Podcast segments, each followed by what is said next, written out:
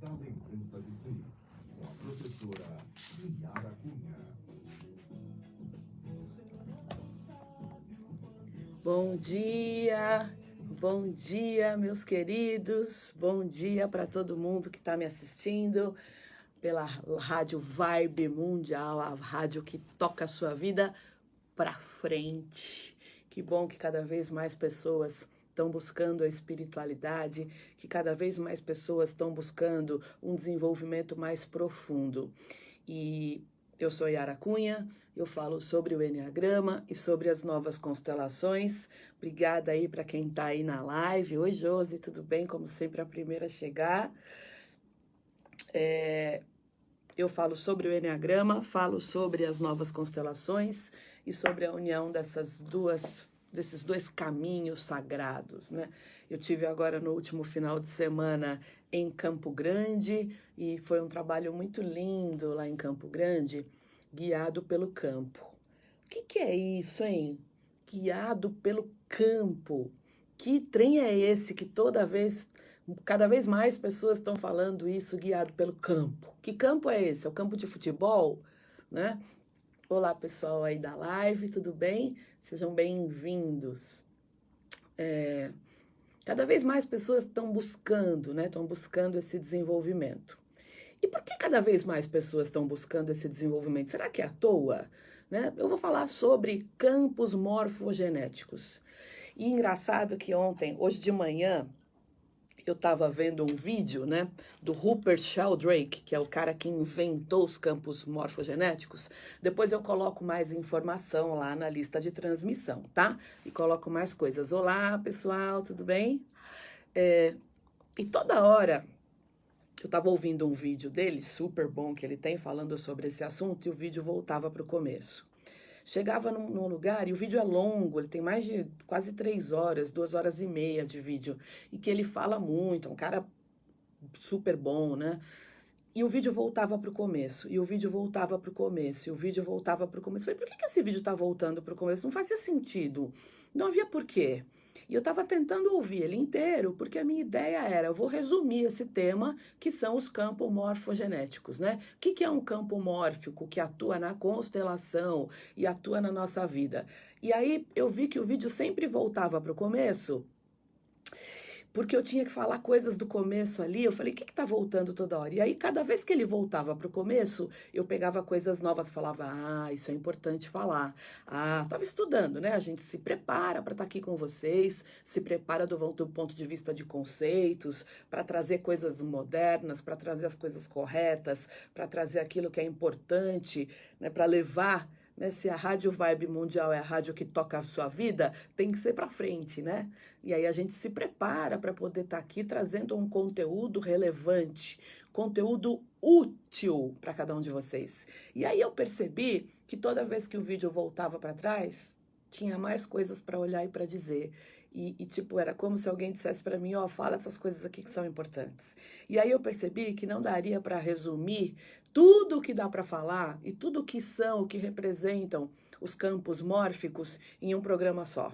Então, a síntese disso é: vou falar de campos morfogenéticos ou campos mórficos em dois programas, tá? E aí, por isso que talvez o vídeo tivesse ali voltando, talvez tivesse, talvez não, já havia um campo atuando e falando, diga sobre isso que é importante. Por quê, pessoal? Porque não é coincidência, né? E eu vou dar alguns exemplos aqui para vocês. É, eu tinha uma cachorrinha, eu sempre fui cachorreira, sempre gostei muito de bicho. E mesmo quando eu estava longe ainda de casa e eu morava em prédio, eu morava no, no oitavo andar de um prédio, a minha mãe estava em casa tal, ela falava assim: ó, a Tombinha, ela era uma tombalata, então a gente chamava ela de Tombinha. Ela sempre sabe quando você está chegando em casa, porque ela fica, ela para o que ela estiver brincando ou dormindo e ela vai lá na porta e fica te esperando. Eu falava assim, engraçado, porque do oitavo andar, se vamos supor que ela escutasse o barulho do motor do meu carro, que vamos supor que tudo bem que hoje tem muito carro, mas vamos entender que o cachorro tivesse uma sensibilidade e ele ouvisse o barulho do motor do carro. Oitavo andar, gente, não dá para ouvir. E o meu carro não é barulhento, eu não tenho aqueles escapamentos barulhentaços, tal, porque eu nem gosto. ela ficava todo o tempo me esperando ali na porta. E não é, ah, é rotina. Não, não é rotina, porque eu sempre trabalhei e eu sempre, cada dia, eu chegava no horário. Num dia eu chegava às sete, no outro dia eu chegava às dez. Quando eu tinha aula, eu chegava às onze e meia da noite. Então, não dá para dizer que é rotina. É uma percepção que o bicho tem, né, de que é, eu tô chegando. Então, isso tem algo a ver com algo que a gente chama que é telepático. Né? E qual é o significado da palavra telepático? Tele é distante, né? E pático é percepção, é a empatia. Então, quando a gente fala dessas questões relacionadas, por exemplo, a bichos, né? A gente sabe que, sei lá, quem é gateiro aí, quem gosta muito de gato, como é que é quando você decide levar teu gato no veterinário? Você fala alguma coisa? Você pode até falar, né, no telefone, marcar o veterinário. O gato consegue ouvir e entender o que você está falando no telefone? Ah, olha lá, ela está marcando meu veterinário para amanhã, então vou fugir. Gato tem relógio para saber que a consulta é às 9 horas da manhã? E como que quando você vai pegar o gato para botar lá no negocinho, para levar para o veterinário, ele foge? E às vezes é um custo você achar seu gato dentro de casa. Eu tinha um cachorrinho, que era o Décio, que ele se escondia debaixo da cama quando era para tomar banho. Mas, gente, como ele sabe? Eu saía para passear com ele. Como é que ele sabe que naquele dia, especificamente, o passeio era o banho? Então, como é que é isso? O que, que acontece aí que o bicho sabe, né? E outra coisa, imagina que você teve um bebê, né? E aí tem lá a ocitocina, tem todos os hormônios, a lactose, que descem no momento em que você vai amamentar. E aí o leite desce, né? E aí quando você está longe do teu bebê e tem algum momento em que o leite desce sozinho, imediatamente você lembra do teu bebê e antigamente você pegava, sei lá, o carro, alguma coisa e ia para casa ver o seu bebê. Hoje você liga, né? Tá tudo bem com o bebê? Porque do nada o leite desceu. Isto pode significar que o bebê está pensando em você, que ele está é, precisando de você, que ele pode estar com uma dor, com uma cólica, né? Como é que a mãe, o leite desce enquanto, enquanto ela está longe do bebê? Ainda bem que hoje tem o celular, né? E o celular vai acabar ajudando em tudo isso. Então, é, todo o universo, pessoal, ele é composto por matéria, ok. E a matéria, todo mundo fala, e todos os, os grandes né, é, cientistas dizem que a matéria é inconsciente. Então, se nós somos matéria, a gente também é inconsciente. Ok, né? E aí, o problema é que a gente está criando, então, um tabu, que nada disso existe. Só que toda matéria, ela é feita de energia. No final, no final, no final, no final de todos nós e do átomo, não tem nada. Tem energia. Então, a gente começa a entender, se você for olhar os lobos, se você for olhar os pássaros que estão andando, né? E todos os pássaros, eles estão indo para um determinado lugar todos juntos. De repente, todos eles juntos mudam e vão para um outro lugar. O que, que guia isso? Né? O que, que faz com que eles se guiem?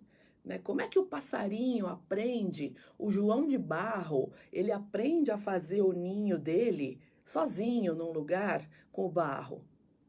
E por que que só o João de Barro faz aquele ninho é, que é aquele ninho de barro, outros passarinhos não fazem? Porque falar, um aprende com o outro, ok. Então por que, que um outro passarinho não aprende aquele tipo de ninho que o João de Barro está fazendo?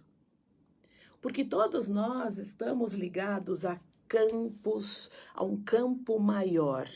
Todos nós somos compostos de campos sociais e nós estamos inseridos em campos sociais, tá? Então, imagina assim, né? Como é que uma árvore, um carvalho cresce, né?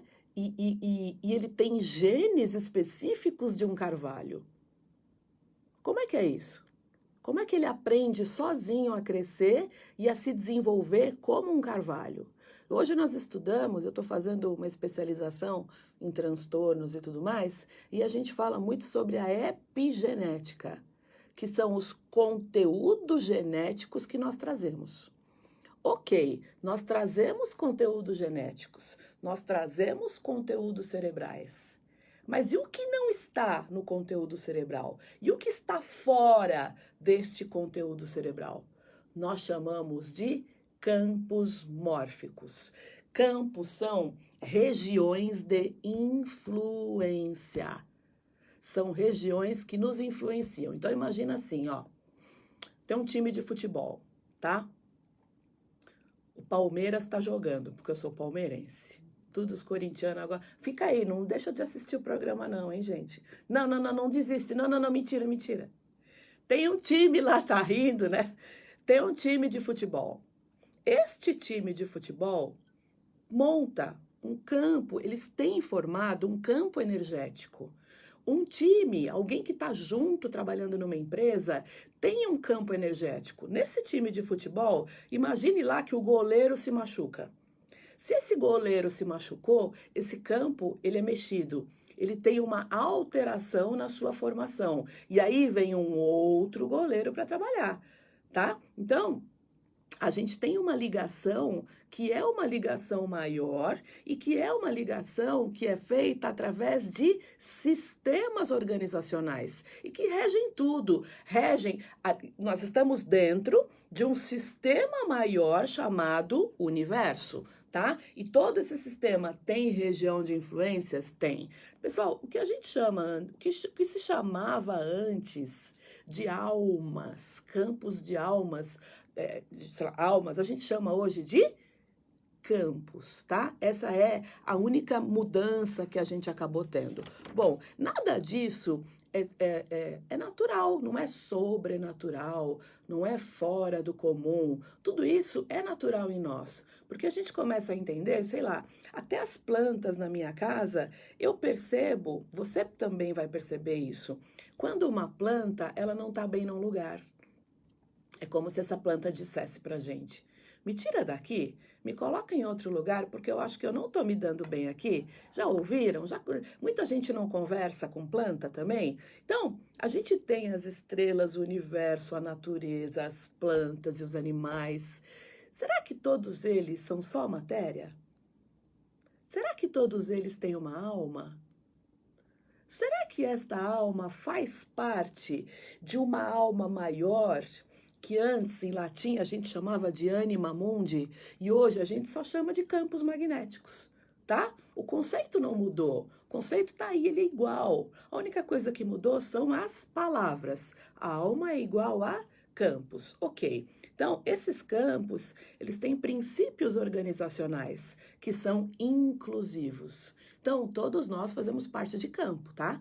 Na quarta-feira que vem, a gente vai falar sobre como descobrir o seu tipo do Enneagrama e como entender a que campos morfogenéticos ancestrais nós fazemos parte. Por quê? É, porque a gente responde, inclusive fisiologicamente, mas ainda inconscientemente, a esses campos eles vão reger a nossa vida muito. Hoje, o que rege a nossa sociedade, né, sempre, mas hoje principalmente aqui no Brasil, o que rege a nossa sociedade, a questão das polarizações, são campos de energia morfogenética. Ancestral? Sim, ancestral. Lembra, no lugar de almas, tá? Vão ter campos. Ok, por exemplo, no campo familiar, né? Às vezes, sei lá, chega uma mensagem no meu celular e eu sei que essa mensagem, automaticamente, eu sei que é da minha irmã. É mais fácil, você consegue fazer esta leitura, né, esta percepção telepática, tele, distante, pática, empatia. Uma empatia distante por pessoas que se conhecem bem. É importante isso.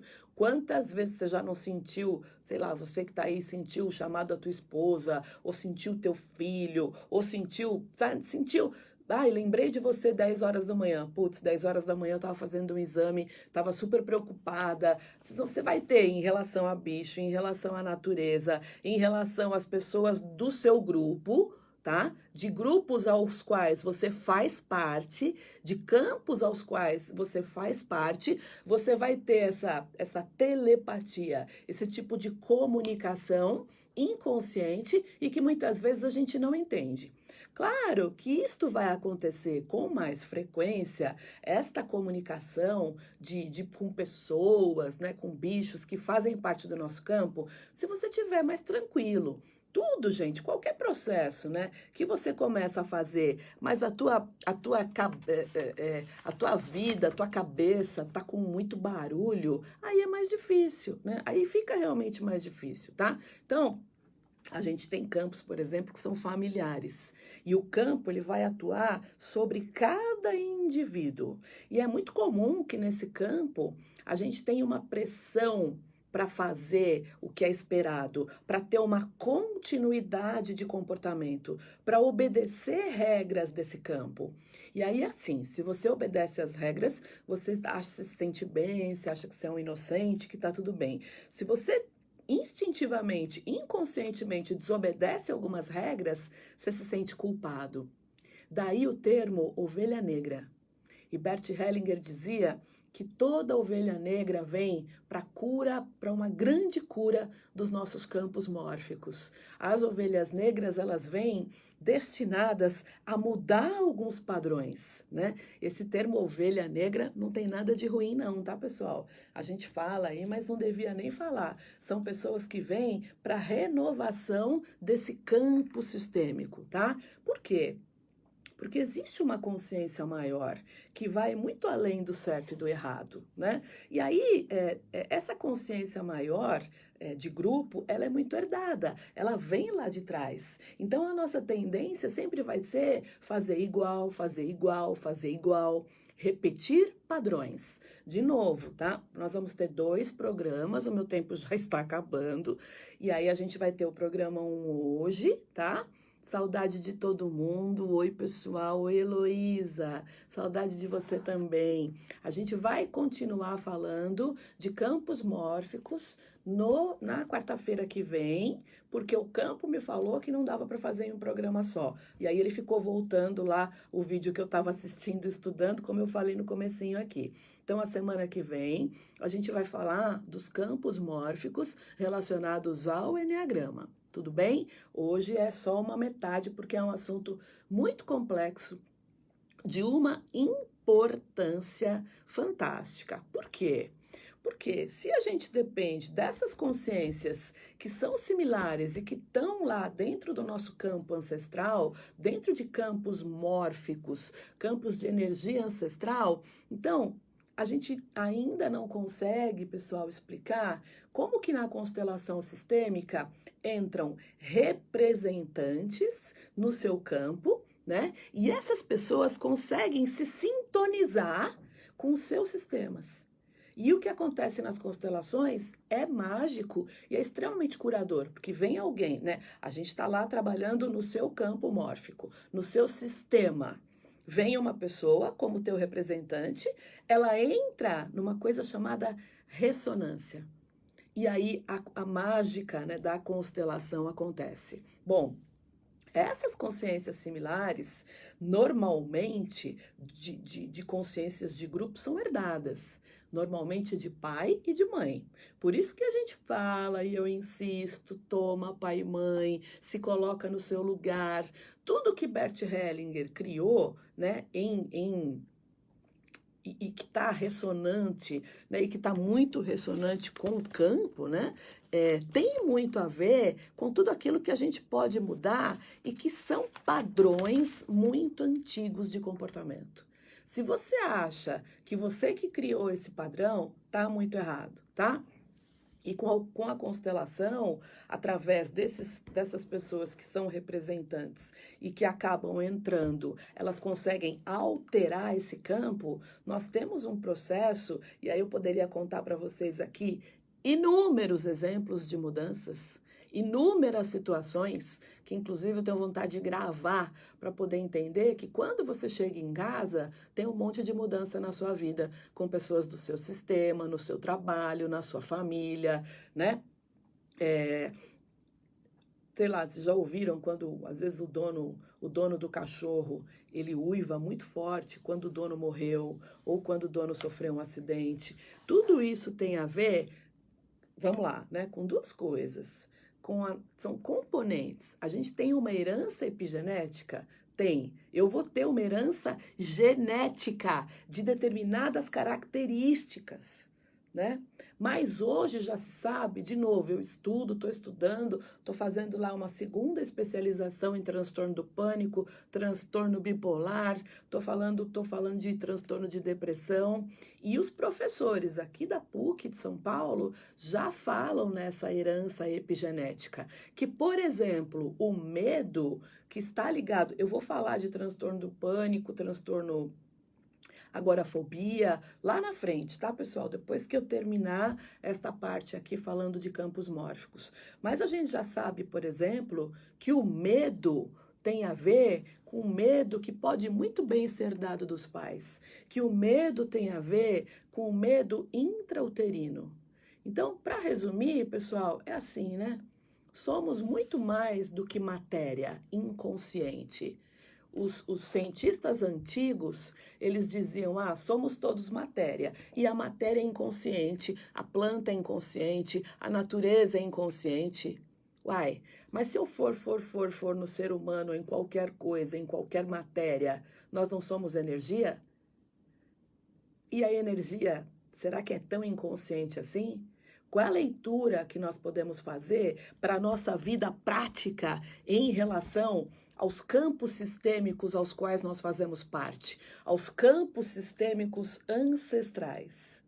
Porque nós temos uma herança cerebral, nós temos uma herança que está aqui, que é a epigenética, mas nós também temos uma herança que é telepática, que é uma herança que nós herdamos destes campos sistêmicos. E isso explica o passarinho. Bom, para quem não viu o programa desde o começo, eu sei que tem bastante gente aí. Assistam desde o começo que vai fazer sentido para vocês, tá? Porque antigamente essa herança de determinadas características era um tabu.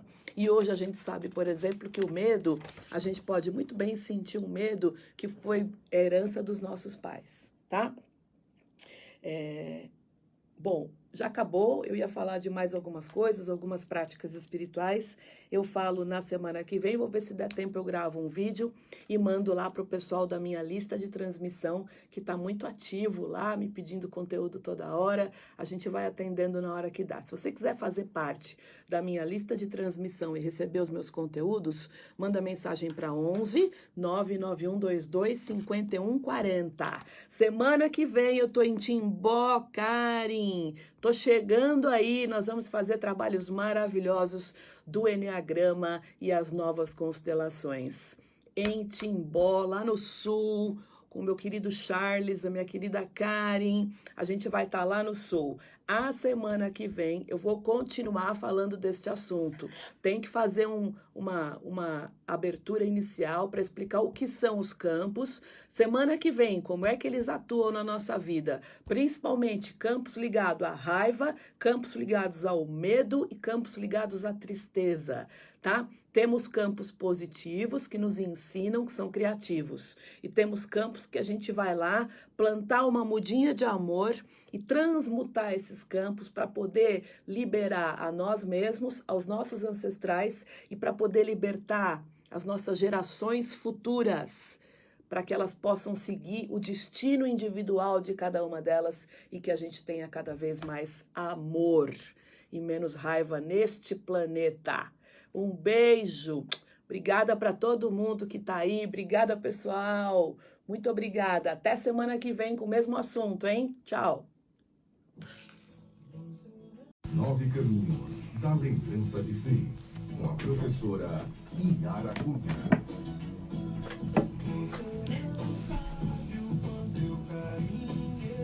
Bom dia, bom dia, bom dia, Rádio Vibe Mundial É bom estar tá aqui com vocês. Bom dia, pessoal do Face que está chegando aí, que chega em cima da hora. É, eu sou a Yara Cunha, eu falo sobre o Enneagrama e falo sobre as novas constelações. E, e, são dois temas que se encontram e se encontram num processo de muita cura, de muita transformação, sim, é, do ponto de vista do teu nível de consciência. O Enneagrama é um caminho de transformação do nosso ego, é um caminho de aniquilação do nosso ego, sim. O Enneagrama transforma a vida das pessoas. Isto é um fato dizer sobre o Enneagrama, é, eu acho que tem umas coisas que eu queria falar hoje, antes de começar a falar da parte 2 dos campos morfogenéticos. Bom dia para quem está aí. Bom dia, se você quiser assistir, pessoal, lá no site da Rádio Vibe Mundial, a imagem é límpida, é maravilhoso assistir lá pelo site, né?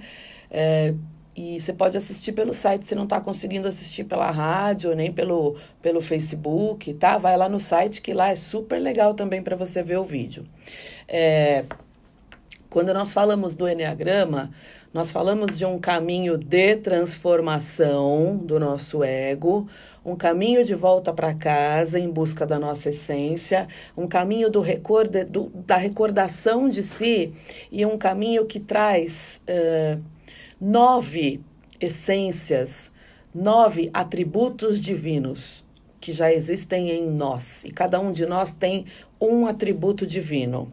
Então, é, muitas vezes as pessoas querem, né, no, no afã do ego, elas querem dizer o que é o Enneagrama, o que não é o Enneagrama, e querem, né, de um ponto de vista, de novo, egóico, fazer, né, provocar muito, de um ponto de vista que às vezes é exagerado, né, ele exagera um pouco, ele vai para um lugar que, que não é necessário, até porque nós já estamos vivendo hoje um momento de muita, é, de muita polarização de bem, de mal, da raiva, do medo, tudo que está acontecendo no nosso país, as questões relacionadas a um lado contra o outro lado. Então a gente não precisa de mais polarização, de pessoas falando o que elas acham. Tudo isso é muito egóico, né? Quando a gente começa a fazer um exercício de desprendimento do ego, a gente entende que cada um vai querer falar mais bonito que o outro, que cada um vai querer desafiar desafiar mais que o outro, para dizer o que acha sobre um caminho que é um caminho sagrado e que vem de Deus, vem de algo maior, vem da geometria sagrada, vem do oculto, vem daquilo que nós não entendemos o que é, que nós somos muito pequenos para entender de fato e com profundidade o que é o Enneagrama. E é muito legal quando a gente se coloca pequenos diante do que é sagrado, né? Eu acho que é até um ato de reverência, um ato de respeito, a gente se colocar como pequenos. Bem, então é, é, é ruim quando a gente a gente adquire muita certeza sobre a vida, né? Porque as certezas impedem a gente de aprender mais e muito mais. E o nosso aprendizado, ele é contínuo, ininterrupto. Muitas vezes a gente não entende por que, que algumas coisas acontecem na nossa vida e a gente não entende na hora e muitas vezes não aceita e o nosso ego fica bravo e aí a gente vai entender lá na frente o porquê daquilo. Estamos todos a serviço, nós não mandamos em nada, nós não somos aqui nenhum representante direto, nomeado por algo maior. É, algo maior rege tudo isso aqui. Nós somos pequenos diante das forças do universo. Bom, é, a semana passada eu falei sobre campos morfogenéticos. Expliquei o que é, de um ponto de vista bem, né? Recebi vários feedbacks legais lá da minha lista de transmissão, das pessoas dizendo que elas da forma como eu explico, elas entendem, né? É, enten é compreensível, porque eu traduzo muito as coisas. Legal, muito obrigada.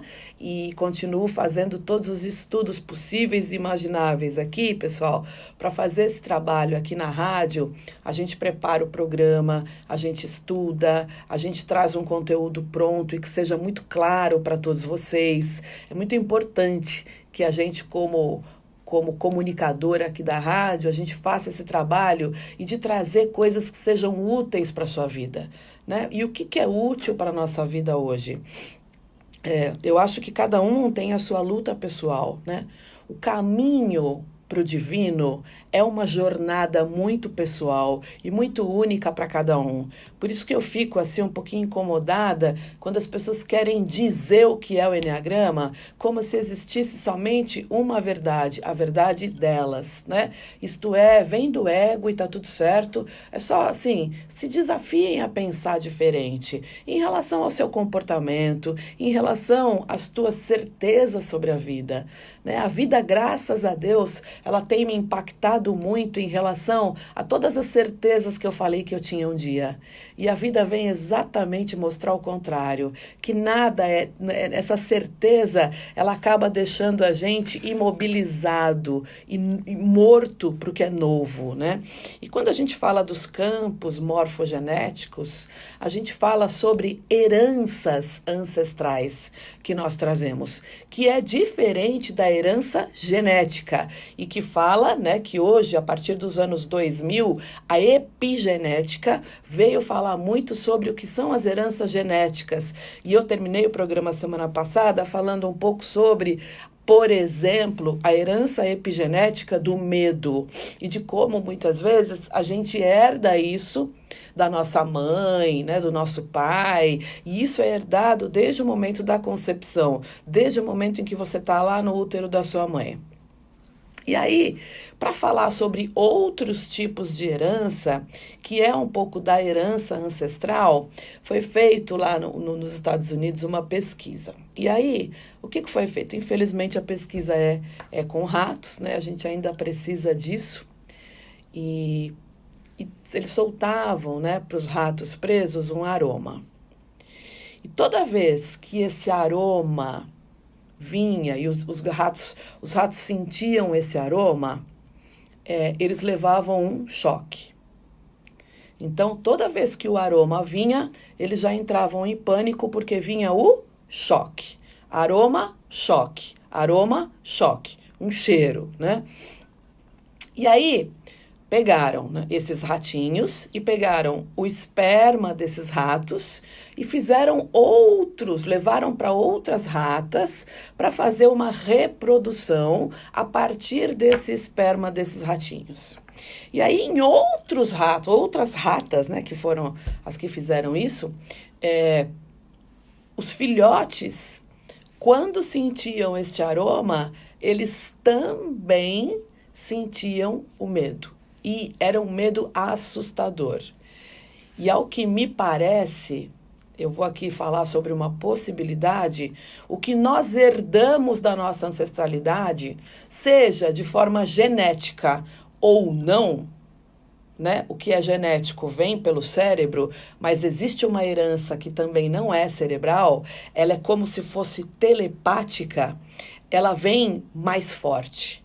Então, por exemplo, se você tem muita raiva, né, se você tem a raiva ali, um processo de intolerância, isto pode ser também uma raiva ancestral.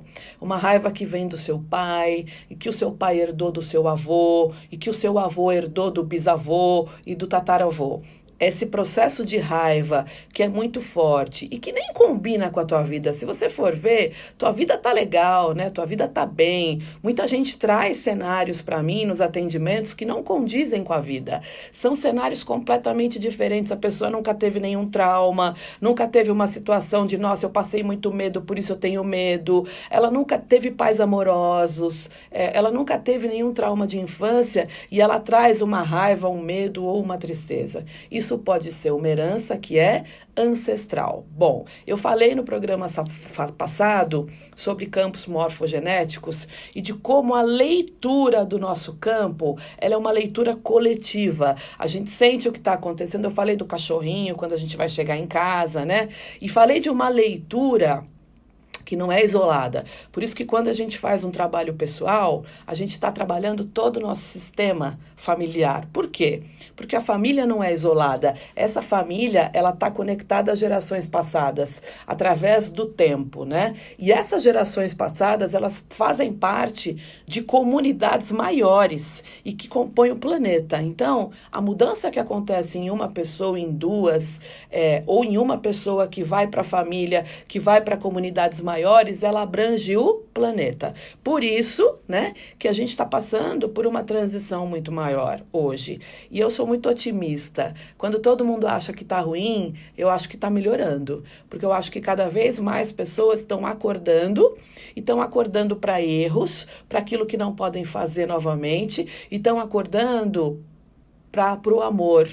E, e, e, muitas vezes, quando a gente fala do amor, é um sentido de amor que, que ele vai meio que neutralizar a tua raiva.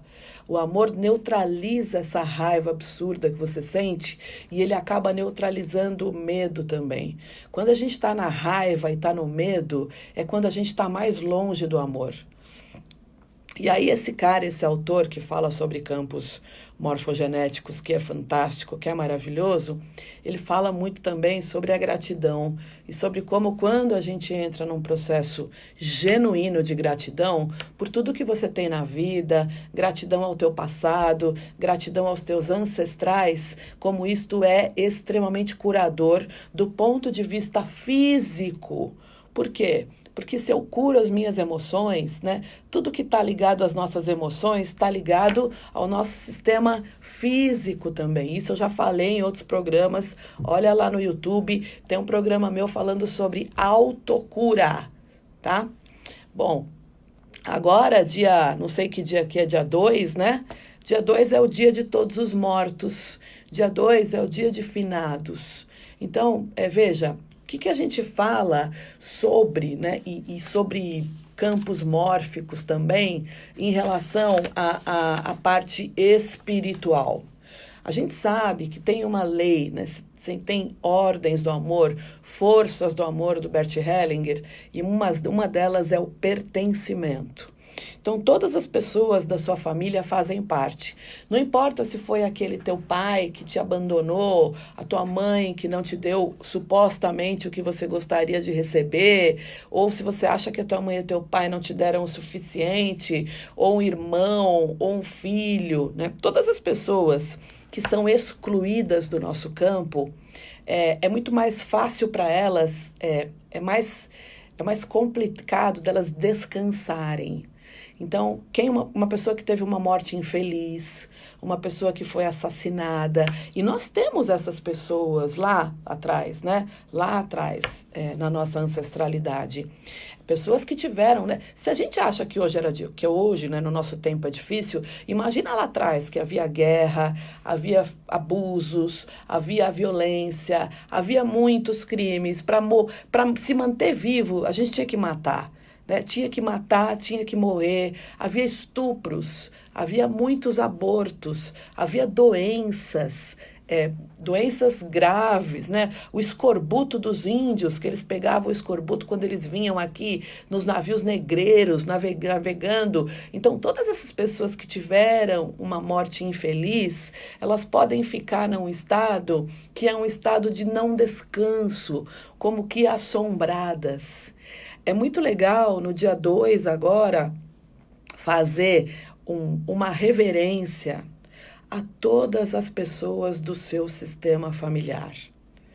Acenda uma vela, a vela tem que ter um significado. E o significado desta vela, esta vela é dedicada a toda a minha ancestralidade para que ela descanse, em especial aquelas pessoas que tiveram uma morte violenta. Eu sou, né, Yara, descendente de índios. Então, é, é as pessoas que que são descendentes de índios ou de grandes tribos, tiveram matanças, né? foram assassinadas, tiveram que lutar muito, havia muita violência. Então, dedique uma vela, a luz né, de uma vela, para as pessoas que tiveram uma morte infeliz e que não se sentem pertencentes. E diga assim: todos vocês fazem parte do meu sistema. Todos vocês são meus ancestrais. Eu vejo todos vocês. É, tudo já ficou no passado. Vocês podem descansar. São frases sistêmicas que você fala, especialmente no dia 2, para honrar. Honra do jeito que você quiser, tá? Honra encostando o queixo aqui, ó, na, na no peito, honre os teus ancestrais. Graças a eles você está aqui. Bom, quando a gente fala né, do Enneagrama, nós falamos, para quem não conhece, tem um vídeo sobre instintos do Enneagrama lá no YouTube, muito completo, que deve ter mais de 40 minutos, em que eu falo sobre a abordagem dos instintos do Enneagrama e as constelações e campos mórficos. Então a gente sabe que quem tem um instinto de autopreservação muito alto, né, um instinto dominante de se preservar, de ter é, guardar dinheiro, de ter que comer bastante, se alimentar na hora certa e preservar muito a vida, lá atrás traz uma herança sistêmica de fome, de escassez. Em aquele momento de escassez em que faltou e cada Cada momento em que eu me economizava mais podia significar um momento a mais de vida. Então, essas pessoas do autopreservação, elas vão ter essa, isso de, da escassez, uma lembrança da escassez. E o autopreservação reprimido também, tá? Tanto o dominante como o reprimido, eles têm a mesma herança, eles só escolheram estratégias diferentes o instinto sexual dominante ou instinto sexual reprimido, que traz aí uma sombra de agressividade muitas vezes, né? Ele vai ter uma lembrança relacionada a abusos, abuso moral, abuso sexual. E aí é muito legal também fazer uma constelação. Tanto o sexual dominante como o sexual reprimido vão ter essa questão de muito mais é, a agressividade. E o social dominante e o social reprimido vão ter uma lembrança relacionada a genocídios sociais, também relacionadas a matanças, a grandes guerras. Então, o social dominante que tem uma sombra aí, né, da superioridade, e o social reprimido, que muitas vezes não vai querer estar no meio de pessoas, também pode fazer essa questão da constelação. E em relação à luz, à sombra, em relação no autopreservação, a constelar muito a parte da mãe e essa relação com a mãe, no autopreservação, no sexual, vamos constelar pai e mãe, e no social, vamos constelar o pai, tá? Nos campos mórficos, né, eu já chamo de campos mórficos é, as três energias que nós temos no Enneagrama, as três emoções, lembrando daquilo que eu falei. Existe uma lembrança, existe uma, uma lembrança que é genética e que a epigenética já trata desde os anos 2000, todos, toda a psicologia já trata disso, para falar sobre o medo, a raiva e a tristeza. E é aquilo que você herda dos teus pais lá no útero materno mas também existe uma lembrança, existe uma ancestralidade, existe uma carga ancestral relacionada a medo, a raiva e a tristeza e ao teu tipo do Enneagrama. E isto é muito antigo, muito antigo. Não é à toa que você nasceu sob a luz dos tipos 891, a luz da emoção da raiva, e isso vai aparecer nas constelações.